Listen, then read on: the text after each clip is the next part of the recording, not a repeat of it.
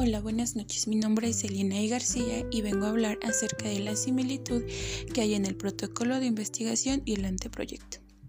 Bueno, empezaré diciendo que el protocolo de investigación es una herramienta fundamental de trabajo en cualquier estudio, además de que es un requisito necesario para conseguir financiación para un proyecto.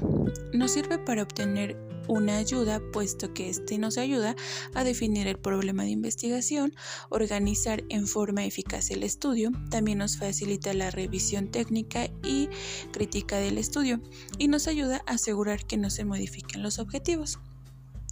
Por otro lado, el anteproyecto es una propuesta de proyecto donde son trazadas las líneas fundamentales que se pretenden desarrollar posteriormente en el proyecto.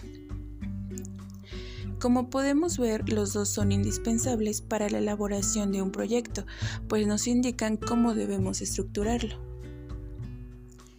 Estos dos tienen mucha similitud, puesto que los dos nos piden título, marco teórico, planteamiento de problema, hipótesis, justificación, objetivos, metodología o marco metodológico, cronograma de actividades y fichas bibliográficas.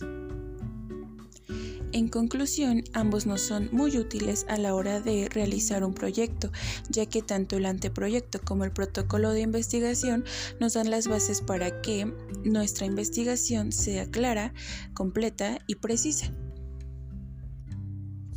Y bueno, eso sería todo. Muchas gracias.